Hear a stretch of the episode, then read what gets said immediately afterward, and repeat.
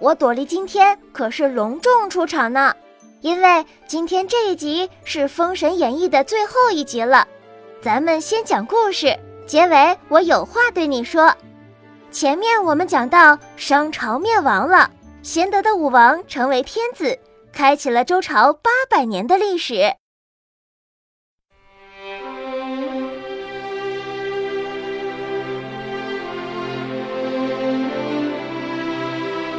武王即位，四海归周，天下太平。无论深山野岭、穷乡僻壤，只要有人烟的地方，谁都知道武王伐纣是相父姜子牙之功。姜子牙出将入相，能享受人间无穷富贵。当年他穷困时，不过是个钓鱼的老渔翁，八十多岁被周文王看中聘请为相，没想到今天做出这么大的事业来。姜子牙的经历成为人间奇迹，人们到处传颂。这天，武王升殿，姜子牙出班启奏，请求武王给三山五岳为周朝建功立业的洞府道人分封爵禄土地。李靖、杨戬等人听了，坚决拒绝接受分封。李靖他们认为，师傅让下山来抚州灭商的使命总算完成了，愿意回仙洞去继续修炼。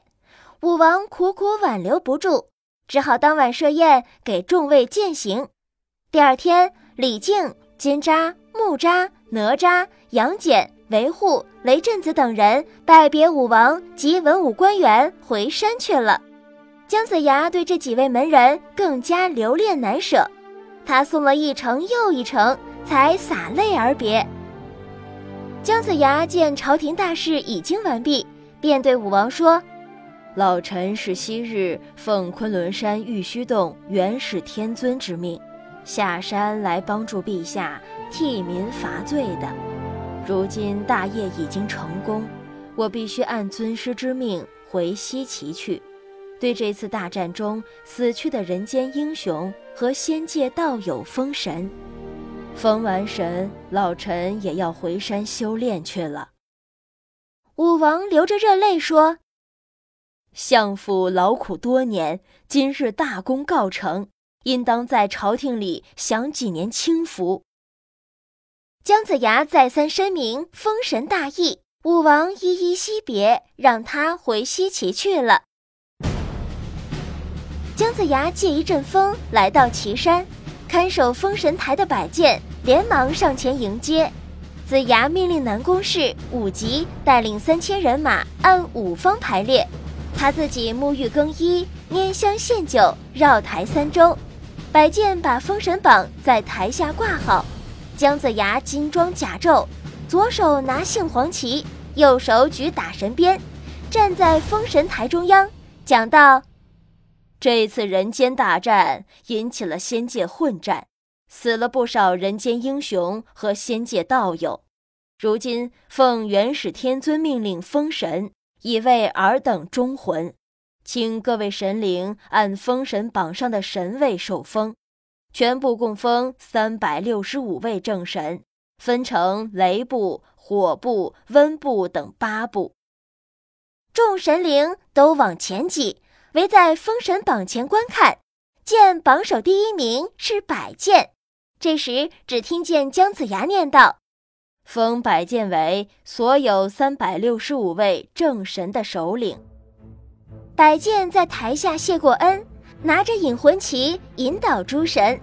接着又听姜子牙念下去：“黄天化被封为管理三山的正神。”黄飞虎被封为东岳泰山天齐仁圣大帝，主管人间吉凶祸福；文太师被封为九天应元雷神普化天尊，是雷部领袖，主管催云助雨；吕岳被封为温部正神领袖，那位一直跟姜子牙作对的申公豹也封了神，被封为分水将军，掌管东海，朝观日出，暮转天河。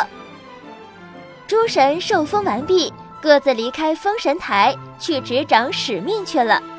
姜子牙完成了封神这件大事也离开西岐回到了昆仑山玉虚洞里。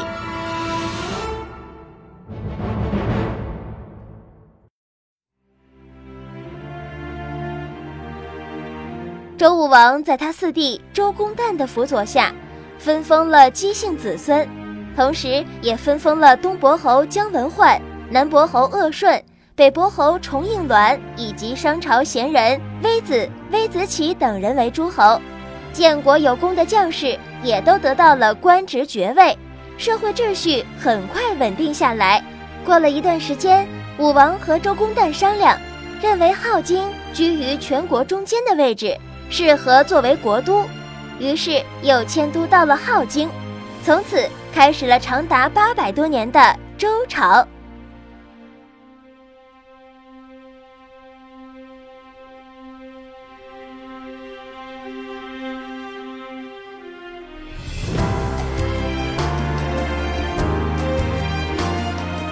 好了，《封神演义》的故事到今天就讲完了。为了让大家听得轻松，也为了适合孩子听，我删减了一些内容。如果你对这个故事很感兴趣，可以去看看原著。如果你喜欢朵梨，也可以关注微信公众号“就你没文化”，就是拯救的救。为什么是这个名字呢？到了那儿你就知道其中的秘密了。那么，也许你会问。朵梨还会给大家讲故事吗？当然会。接下来，朵梨还会给大家讲更更精彩的故事，或许明天，也或者后天哦。嘿嘿。